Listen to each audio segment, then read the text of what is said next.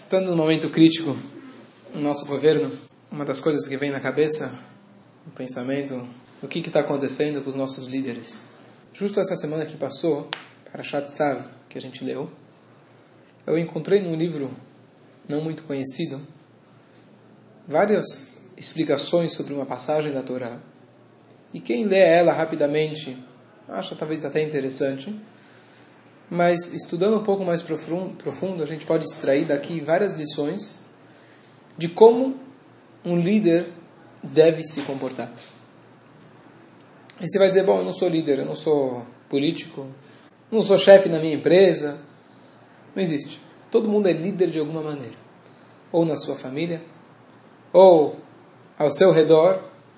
E se você não é líder, torne-se um líder rapidamente, porque se você não é líder, você é o rabo. Está escrito um Hassid Martasvive, em Yiddish se fala, um Hassid, pessoa que ele é devoto, ela deve criar seu ambiente. Muita gente fala, bom, eu estou em tal lugar, mas lá não, lá não dá para ser gente boa. Não tem lá, não dá. Você cria. Se você não consegue criar, você deve se questionar se você realmente é uma pessoa de valores. Se você tem valores, você cria os valores no ambiente que você está. Então essas lições que a gente vai falar agora sobre liderança, na verdade é o papel de cada um. Cada um de nós, ele na verdade ele é um líder, ele é um embaixador de Deus aqui na terra. E você representa o teu povo, você representa a tua família, e você representando, você tem um papel importantíssimo, e no mínimo você é o líder da sua própria vida. E quando a gente fala de liderança, o melhor exemplo que a gente tem na Torá é o maior protagonista da Torá, que é o Moshe Rabbeinu. Inclusive a Torá traz algumas passagens da vida dele, de como Deus escolheu ele, aquela famosa passagem que ele viu aquele carneirinho que se afastou do rebanho e ele largou tudo para poder salvar aquele carneirinho. Então Deus falou: se você cuida dessa maneira dos, dos carneiros, você vai cuidar bem dos meus filhos. Se a gente for olhar no mundo laico, você pesquisa no Google quais são as características importantes para um líder então, eu fiz a pesquisa. E logo aparece várias coisas, principalmente liderança, liderança de negócios, empresarial e assim por diante. E as características principais são o cara que ele consegue motivar o grupo, aquele que tem um direcionamento, aquele que tem ambição, aquele que tem iniciativa e aquele que tem carisma. Com certeza, essas são características importantes de um líder. Mas, se a gente for olhar o líder do jeito que nós estamos falando, que cada um é um líder, muita gente vai olhar para si e vai dizer: Bom, eu não tenho característica nenhuma de líder. Eu sou um cara acanhado, eu sou uma pessoa introvertida, não sei se eu tenho um direcionamento claro, eu não sei se eu sei incentivar os outros. Então, talvez liderança não cabe a mim. Então, por isso a gente busca na Torá, na verdade, que liderança é muito mais do que isso. Porque essas, essas características descritas aí pelo Google e pelo mundo afora, na verdade são ferramentas superficiais. O cara vai lá, faz um curso de coaching, faz um curso de liderança, dois, três dias, ele aprende a falar as palavras adequadas, saber agradecer, saber incentivar, saber juntar o grupo, falar, fazer uma apresentação bonita, ok, e ele se torna, se torna o chefe da empresa. Isso quando ele não é o filho do papai, então naturalmente ele já é o chefe da empresa. Mas isso é uma liderança superficial. Talvez dentro de uma empresa é importante, com certeza é importante essas características para você conseguir lidar com todo mundo e conseguir fazer com que a coisa ande para frente. Aqui nós estamos falando de uma liderança, na verdade, uma liderança não apenas de algo técnico, não apenas liderança no trabalho, mas você enxergar a si mesmo como um embaixador divino aqui na Terra onde liderança significa um trabalho de 24 horas por dia, 7 dias por semana. A cada instante você está representando algo maior do que você. Então não basta você ser carismático na hora do trabalho e você chegar em casa, né? Muita gente, eles são, são deuses dentro do escritório, mas dentro de casa ele é um rato. Então não é isso que a gente está falando.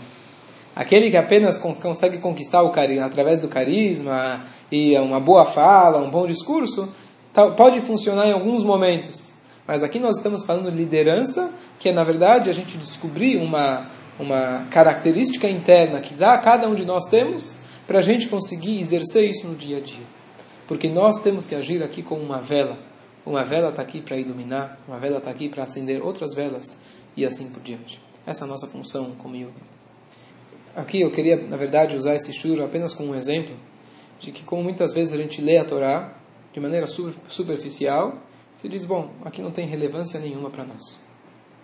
Pega o livro de Levíticos, o livro de Vaikra, onde ele faz uma descrição de sacrifícios que se fazia antigamente no templo.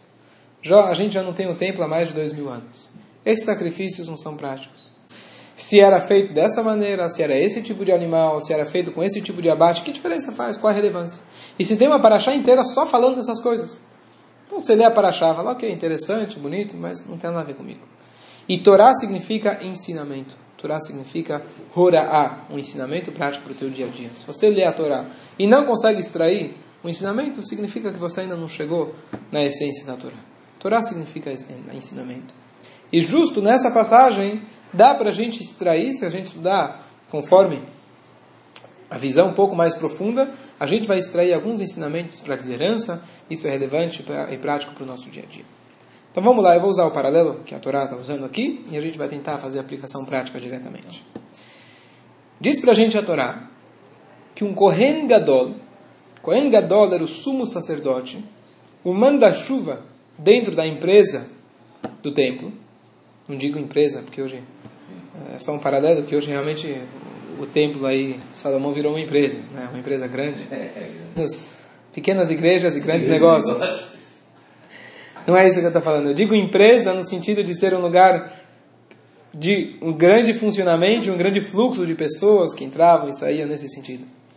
E dentro do templo, quem era o CEO era o Kohen Gadol, ele que coordenava tudo. E a Torá fala que o Kohen Gadol, ele tinha um sacrifício diário que ele deveria fazer. Qual era esse sacrifício? Então a Torá descreve, ele tem que trazer a sirida e fa solet, uma quantidade pequena de, de farinha, farinha peneirada, e ele dividia isso na metade, metade ele trazia de manhã, metade, metade ofertava à noite, e essa farinha era misturada com, com um, um, uma especiaria chamada levoná, e misturada com um pouquinho de azeite, e aí ele fazia essa, essa mistura e ele ofertava isso para Deus, e esse corban, esse sacrifício, era completamente queimado para Deus. Faziam como se fosse pãezinhos, e esses pãezinhos eram queimados para Deus. Chama Minchat Havitim. Okay.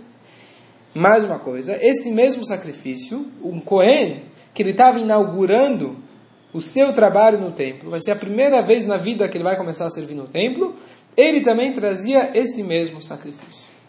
Tá Para falar o sacrifício, descreve como ele era feito e acabou. E a pergunta é qual a relevância prática? O que isso tem a ver conosco?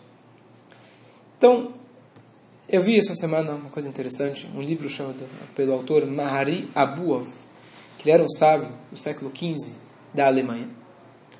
E ele faz vários comentários, vários motivos, por que será que a Torá exige que o sumo sacerdote faça esse tipo de corban diário? E se a gente for se aprofundar, esse corban diário incentivava a responsabilidade do Kohen Gadol como um líder. Então vamos ler. Diz esse Maria Buov do século XV, ele fala o seguinte: olha bem, você, Cohen Gadol, precisa fazer esse sacrifício diário, porque todo o povo de Israel está de olho em você. Eles dependem de você.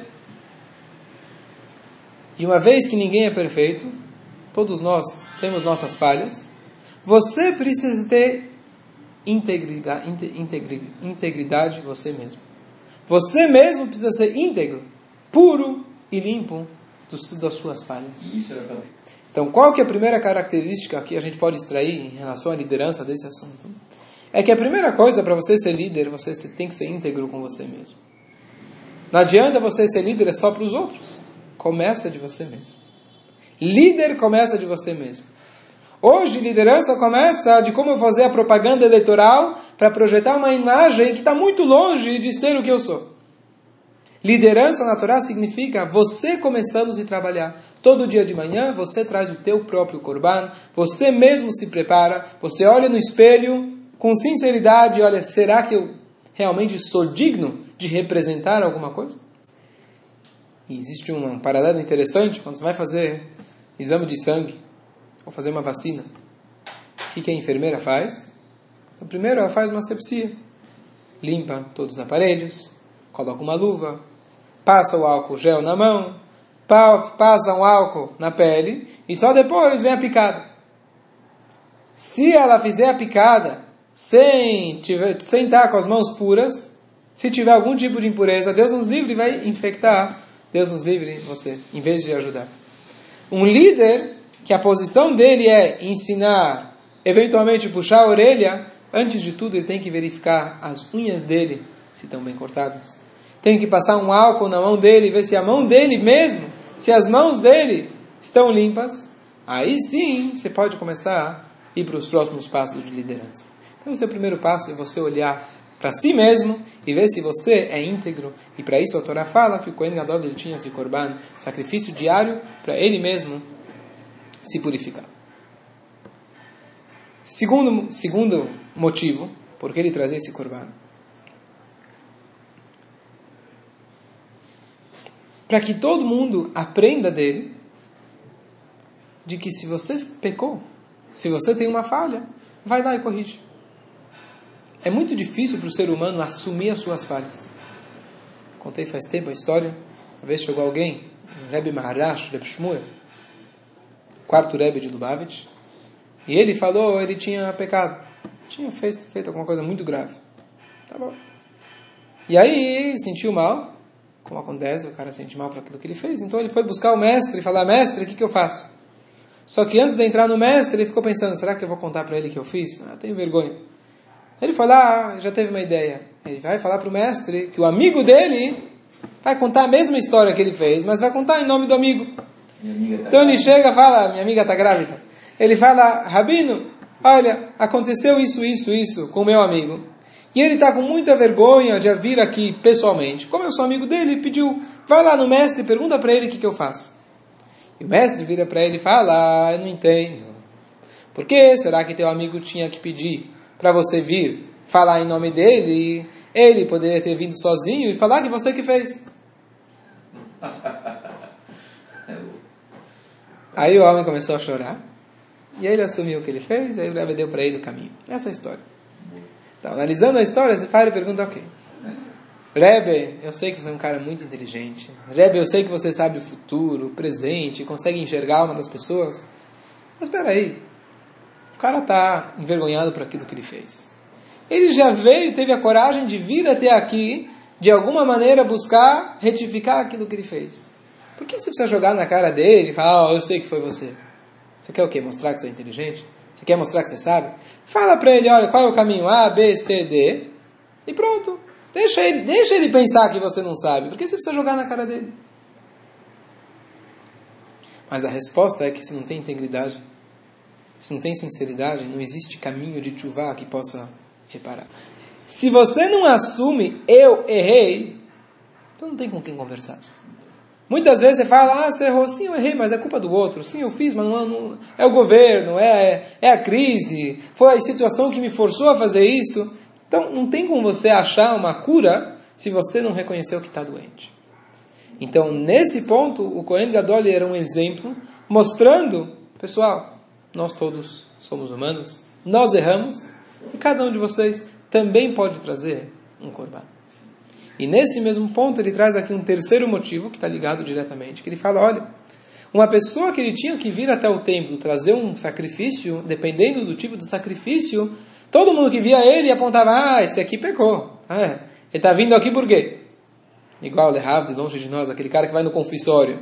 Se ele está esperando na fila alguma coisa, ele aprontou. Ih, será que foi lá em casa? Será que foi com o vizinho? Será que foi com a vizinha? Já está todo mundo suspeitando. Né? Se ele está na fila, alguma coisa ele fez. Então é óbvio que é constrangedor. Então muita gente poderia parar e pensar duas vezes falar: bom, eu não vou lá, eu vou lá no templo, vamos dizer que, vamos saber, vai que os Koanim, pessoal, não tem sigilo. Eu não quero isso daqui. Então o Cohen fala: pecar é humano, todos nós temos falhas. Não tenho vergonha de retificar. Primeiro, número um, assumir o que vocês fizeram.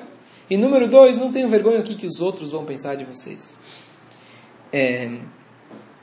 E aqui a gente vê uma coisa interessante de liderança. Um dos grandes líderes da história, apesar de não ser um líder bom, Mas o Paró, ele, na época do Egito, lá, que a gente conhece na Torá, ele era o, o líder mundial.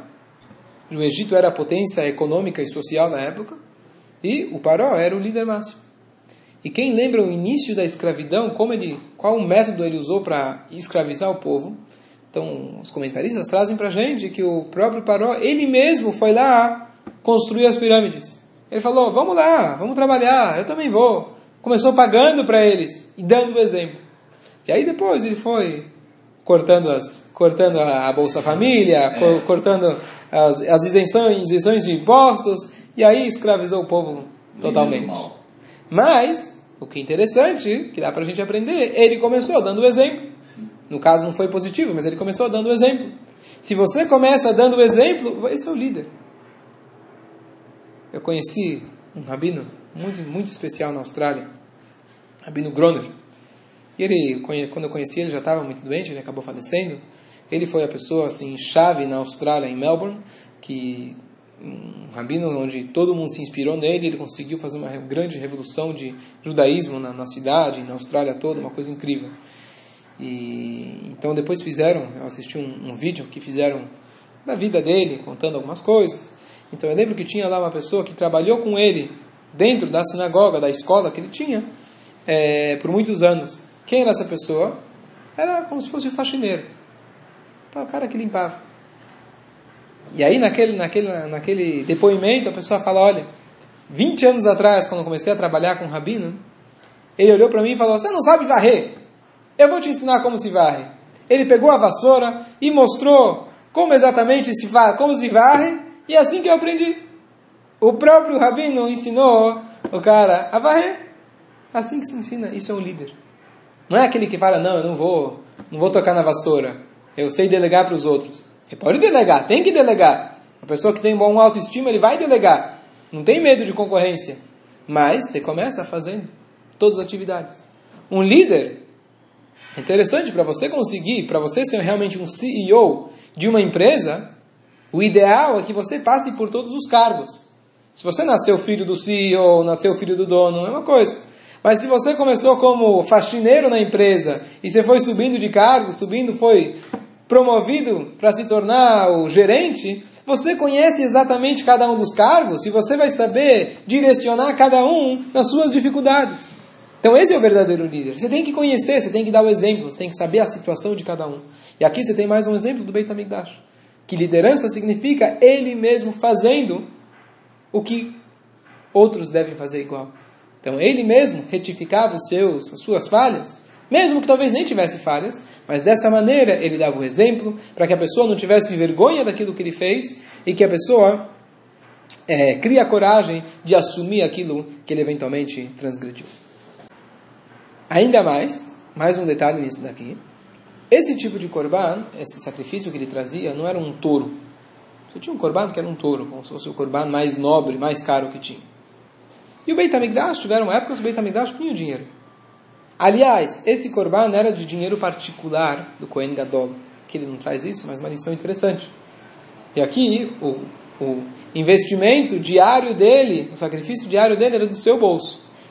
Eu lembro uma vez que eu ouvi de uma pessoa, ele era, na verdade, um rabino de uma sinagoga, ele falou, uma, uma sinagoga importante, uma sinagoga grande, ele falou, é comum que funcionários, às vezes, vêm falar, ó, oh, estou apertado, preciso pagar uma conta, me dá um adiantamento, é, me dá um aumento, me empresta um dinheiro, é comum. Então ele falou o seguinte: olha, eu faço isso, eventualmente, se o cara realmente vejo que ele precisa, não sei o que eu faço. Só que eu tiro o dinheiro do meu bolso. Eu empresto, mas eu deixo claro que o dinheiro é meu particular. Porque no momento que você fala que é da empresa, peraí, porque para o fulano, amanhã vai todo mundo fazer fila no teu escritório dizendo que está com contas atrasadas, virou assim por diante. Virou, virou banco. Não, é do meu dinheiro particular. Meu dinheiro particular. Eu empresto para quem eu quero, não tem não tem problemas. Então isso também é uma, uma, certa transparência. E dessa maneira, e dessa maneira, você usando o teu dinheiro para as coisas que, para as tuas coisas particulares, também é um exemplo importante dentro de uma empresa, dentro de uma, dentro da liderança e assim por diante. Aliás, se a gente for olhar, tanto Moshe Rabbeinu como o, o, como o rei Shaul, ambos eles têm um momento onde eles dizem Lo chamor echad mikem significa o seguinte: eu não peguei de vocês nenhum burro. Moshe Rabbeinu, quando ele saiu de Midian, da casa do sogro, para ir salvar o povo, ele foi montado num burro, a Torá descreve. Só que o burro que ele usou é o burro particular dele. Ele nem usou o carro do governo ou o carro da empresa para ir salvar o povo. Ele poderia andar com o carro da empresa, mandar a conta da gasolina para a empresa. Não. Ele usou do dinheiro particular dele. Eu tenho um amigo que é o Rabino em Brasília. Então ele falou que aqui é tudo, tudo tem vale. Tem vale interno, vale carro, vale. Tudo são, é, você tem o um salário né, de, dos, dos, dos, dos, políticos, mas não é o salário. Tem os vales que valem mais do que todos os salários juntos. Vale isso, vale aquilo. Qualquer lugar você vai ter vale. Mas aqui a gente vê que o Kohen Gadol ele trazia do dinheiro próprio dele. Mas algo interessante que a Torá fala para a gente também mais uma lição, que o Kohen Gadol ele tinha que ser rico. O Kohen Gadol tinha que ser rico. Você vai dizer, bom, que, por que uma pessoa que está representando o povo espiritualmente, ele tem que estar tá bem financeiramente? E ainda mais, se ele não tinha dinheiro quando ele foi eleito pela sua, pela sua, pelo seu potencial espiritual, ele não tem dinheiro, os seus irmãos Koanim devem fazer uma vaquinha para fazê-lo rico. Então ele tem que ser rico. Então, por quê? Também, de novo, para mostrar realmente que não está nesse cargo para ganhar alguma coisa. O ex-prefeito de Nova York, Giuliani, que ganhava um salário de um dólar, é o exemplo. Justamente como Cohen Gadol, que ele mesmo já era rico e não estava na posição para ganhar algum troco. E o Corban, então, que ele trazia diariamente, não era um touro, não era um carneiro, era o corban, o sacrifício do tipo mais simples. Se alguém não tinha dinheiro e ele quer trazer um presente para Deus, ele traz um pote de farinha. Era esse sacrifício que ele fazia diariamente. Também dessa maneira, se preocupando com cada um. O que, que significa? Às vezes alguém vai no, no, no templo e fala: Bom, eu assumo o meu pecado. Tudo bem, eu não tenho vergonha. E eu vou lá me expor. Mas, poxa, todo mundo vai ver que eu estou trazendo um pote de farinha. Que vergonha. Tem gente indo lá para o Beit HaMikdash levando 30 bois, e eu estou levando aqui essa, esse pote de farinha. Eu não, eu não tenho essa, não tenho, infelizmente não, não tenho essa coragem. Assumir minhas falhas é uma coisa, mas me expor dessa maneira, publicamente, a minha situação, que infelizmente agora com a crise acabou apertando, o que, que eu vou fazer? Saiba que o Kohen Gadol, ele mesmo, também traz esse mesmo corban, o mais simples de todos, todos os dias. Você não é diferente, você não precisa ser diferente do Kohen Gadol. Você tem quem se inspirar. Então, de novo, aqui uma maneira de dele mostrar a humildade, dele mostrar o exemplo, e ele, na verdade, além de mostrar o exemplo, se preocupar com a pessoa mais simples que existe. E aí isso remete à história que a gente viu antes do Moshe Rabbeinu, aonde ele se preocupou com aquele carneirinho que fugiu do rebanho. Era só um carneirinho, o que é um perante todos? Esse é o líder. Ele se preocupa desde o menor até o maior. Se você não sabe se preocupar com um, você não sabe se preocupar com todos. Se você se preocupa com um como todos, aí sim você pode se tornar um líder. Um pequeno buraco na empresa, ou um pequeno, uma pequena falha, ou um funcionário que está com algum problema, você tem que saber dar atenção devida para aquela pessoa. E numa posição de liderança, em qualquer outra situação na vida, na família e assim por diante, você tem que saber se preocupar com os pequenos problemas e com as pessoas que com as pessoas, independente de quem seja, com aquilo, com aquilo que elas estão passando naquele momento. E aqui lembra uma história bonita, que inclusive aconteceu aqui no Brasil. É, tinha um rabino aqui no Brasil que tinha contato com uma moça que ela estava prestes a casar com um jovem não judeu. E aquele rabino tentou convencer, explicar e falar, tá, tá, tá, e a pessoa não se convencia. Tá bom. E aquele homem, então, o rabino então decidiu escrever uma carta para o Rebbe, pedindo um conselho, o que fazer, como convencer a pessoa. Ele tentou convencer a moça de ir até o Rebbe, e óbvio que a mulher não estava não, não, com a cabeça nisso, estava preocupada com os preparativos do casamento. E o Rebbe então falou para dizer para essa moça uma coisa interessante. E aí, o que, que, que o Rebbe falou? O Rebbe falou para o Rabino, escreveu para o Rabino e falou: Olha, diga para essa moça que tem um homem no Brooklyn que não consegue dormir à noite por causa dela. E ele ficou pensando, o que, que eu vou falar para a moça que um homem no Brooklyn, que diferença vai fazer para ela é. se um homem no Brooklyn, um rabino, dorme ou não dorme? Ela está preocupada com a vida dela, que história é essa? Bom, passou um tempo, ele criou coragem, ligou para a moça e falou, preciso me encontrar com você, por favor, me dá, me dá uma chance da gente conversar. Em resumo, ele foi até a moça e contou, olha, tem, um, tem uma pessoa no Brooklyn que não consegue dormir, não consegue dormir por sua causa. Ela ficou assim branca na hora. Começou assim, a ficar muito nervosa. E aí, e aí ela ficou curiosa, quem é essa pessoa? Aí ele falou, olha, o Rebbe de Lubavitch, não sei quem é. Foi lá, tirou uma foto, mostrou para ela. Ela quase desmaiou. E ela falou o seguinte, esse homem, não sei porquê, mas já algumas noites aparece no meu sonho, à noite, chorando e implorando para mim não fazer isso. E a moça então entendeu o recado, apesar de toda a dificuldade, o desafio, ela mudou de ideia e, e, ela, e ela não só que não casou, mas ela começou a rever os seus valores, suas tradições e assim por diante. Essa história verídica aconteceu aqui no Brasil. Mas o ponto da história é a frase que o Rebbe usou. A gente, a gente sabe que um tzadik não desperdiça uma frase, não é só para convencer os outros, não é? A questão é que um líder verdadeiro é como você quando dorme à noite e no meio da noite está frio e teu, e tua, teu dedinho do pé está fora do lençol. Você acorda para cobrir aquele, aquele pezinho. É o dedinho do pé. Mas um líder, a cabeça, consegue se preocupar com qualquer um. Pode estar do outro lado do mundo, pode ser uma coisa que pode parecer irrelevante, talvez, para um grande líder que está com grandes afazeres. Se você não se preocupa com o individual, não tem como você se preocupar com o público. Então essa é a, a próxima lição de que o Cohen ele fazia esse korban pensando nos pobres. Ele trazia aquele korban mínimo, pensando que os pobres também não tenham vergonha de fazer a mesma coisa.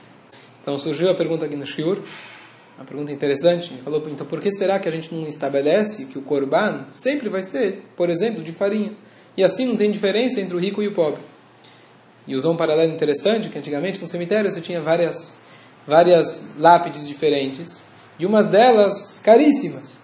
E hoje se estabeleceu padrões mais simples para que todos possam estar no mesmo nível. Então a pergunta é, por que não se estabelece dentro do Beit HaMikdash apenas um tipo de korban?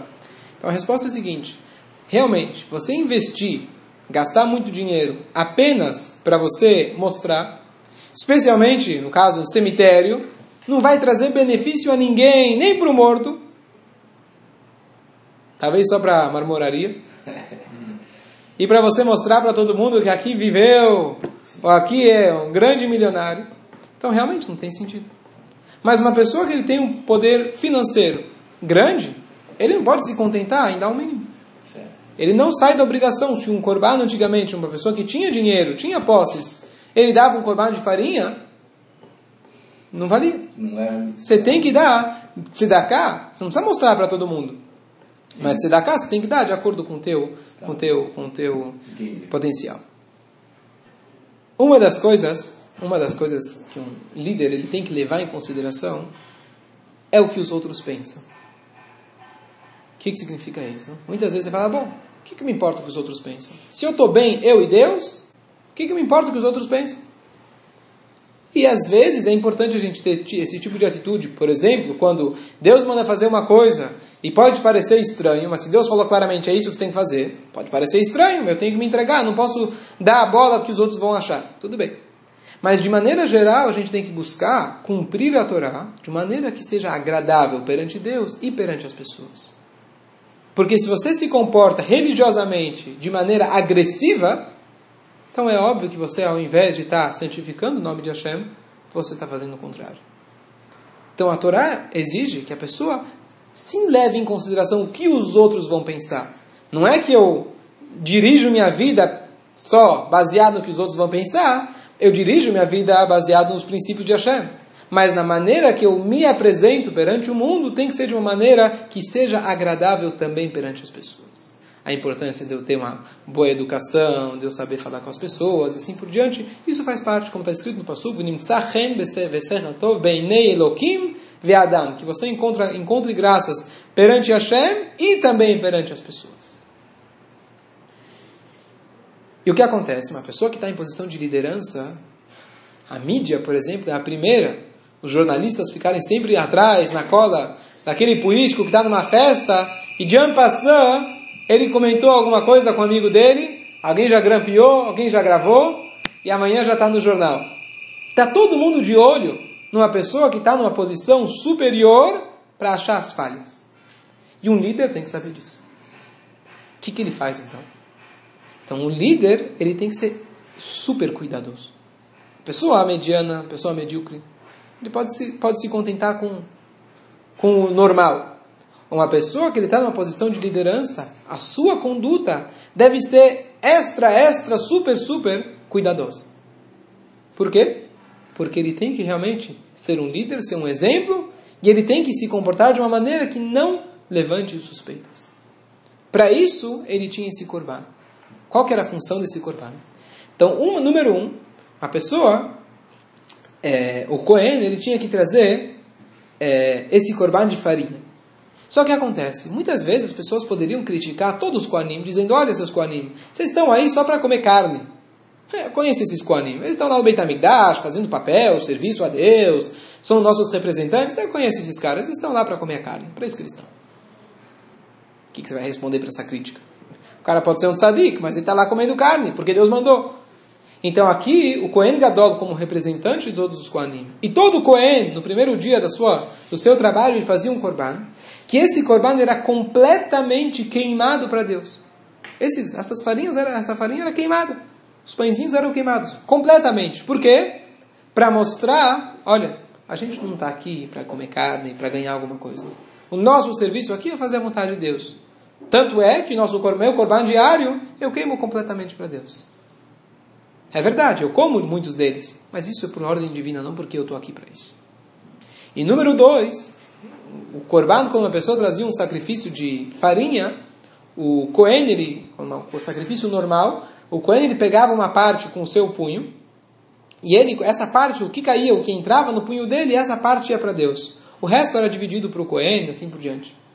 Então as pessoas poderiam levantar a seguinte suspeita: Ah, eu conheço esse Cohen. Na hora de pegar a parte para Deus, ele pega uma pitadinha só para Deus e o resto ele guarda para ele. Pode acontecer. É uma, uma dúvida que pode acontecer. Então vai que alguém levanta essa dúvida.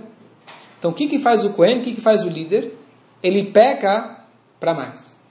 O que, que ele faz? Ele sempre arredonda o salário para cima. Ele sempre arredonda para cima. O que, que significa aqui? Todo dia de manhã havia um korban para garantir. Se algum Cohen eventualmente pegou um pouco a menos para Deus e pegou um pouco mais para si, que pode acontecer, havia um korban todo dia de garantia, de step, que o Cohen Gadol fazia, que ele era completamente para Deus. Está aqui, já está. Então se arredonda para cima. Então o Kohen Gadol, uma pessoa de liderança, ele tem que, na verdade, sempre arredondar para cima, no seu comportamento individual, na sua conduta, na conduta, na exigência com as pessoas, ele tem que arredondar para cima e dessa maneira ele garante que as críticas, pelo menos, sejam menores. Mais uma coisa, mais dois, últimos dois motivos. O Kohen Gadol, ele tinha, na verdade, essa função de fazer esse sacrifício diário pelo seguinte. Todo dia no templo havia dois, havia dois sacrifícios diários, de manhã e de tarde, que eram sacrifícios comuns. Sacrifícios que eram um quebes, um carneiro, que ele era ofertado como se fosse um corban de todo o povo de Israel. Se chama um corban comunitário. Só que você precisava no templo ter diariamente um sacrifício pessoal. Quem garantia o sacrifício pessoal era o Kohen Gadol para que tenha os dois tipos de corban que existiam, que é o sacrifício público e o pessoal, então ele tinha que também fazer o seu corban. Eu acho que a lição que dá para a gente tirar daqui é que um líder ele tem que saber que além da sua vida comunitária que ele representa, ele nunca pode esquecer da sua vida pessoal. Você, além de ensinar os outros, você também tem suas obrigações como indivíduo. A gente sabe que um rei de Israel também tem que colocar o filhinho. Ele também, que além de ensinar a Torá, ele tem que estudar a Torá. Por quê? Porque ele também é judeu. Tem as suas obrigações. Então, muitas vezes, a pessoa na vida comunitária, ele se dedica tanto aos outros e acaba esquecendo que ele mesmo também tem a sua função, não só como líder comunitário, mas da sua família, da sua vida particular, e fazer as mesmas coisas que ele exige do outro, no mínimo que ele faça igual. Então aqui significa, esse era o korban particular que ele fazia, significa na verdade que uma pessoa de liderança não pode esquecer que igual que aquele funcionário chegou a tal hora, você também tem que a tua, a tua hora de chegar. Igual que tal funcionário tem suas funções diárias que ele não pode deixar passar, não é porque você é líder que você vai abrir mão das suas funções já que está ocupado com outras pessoas. É verdade, a causa comunitária é maior. Mas você também é uma pessoa individual, além de pessoa jurídica, você é uma pessoa física também. Tem que fazer a declaração daqui a pouco, tem que fazer a declaração das duas. Não esqueçam da declaração. E por último, para concluir, aqui uma coisa interessantíssima, que normalmente as pessoas, liderança, não levam isso em consideração. Isso as pessoas não, não, não pensam. Isso é uma coisa interessante fala o seguinte: o Aaron, a Cohen, ele foi o primeiro Cohen Gadol, irmão de Moshe. E ele foi quem fez o pecado do bezerro de ouro. Para consertar esse pecado, todos os Koanim Gdolim, eles tinham que trazer esse sacrifício diário. Essa é a explicação. E acredito que a lição daqui é interessante, que é o seguinte. Uma pessoa, quando assume a posição de liderança representando um grupo, ou representando um ideal, no momento que ele assume, ele tem que assumir todas as dívidas do governo anterior também. Todas as críticas anteriores, todas as falhas anteriores, agora a banda é tua. Se você agora se tornou o CEO da empresa, você vai dizer, bom, as dívidas anteriores não fui eu que contraí, foi o cara de antes. Não importa. Você vai carregar toda a barra. Saiba que você se tornar líder, você tem que carregar toda a barra. E aqui a gente vê uma coisa na história da uma história do rei Davi, que anos mais tarde ele foi castigado, porque quando ele foi perseguido pelo rei anterior, pelo rei Shaul, aconteceu uma desgraça. Quando estavam perseguindo ele, anos depois ele foi, sofreu as consequências. Por quê? Ah, ele estava sendo perseguido. Porque quando ele assumiu a posição de rei, ele se tornou uma continuação do rei anterior. Então, quando você assume uma posição, você tem que saber o risco. Você tem que saber, você tem que saber que você assume tudo que está anterior e está nas tuas mãos agora de resolver. Que a gente possa aplicar tudo isso no nosso dia a dia.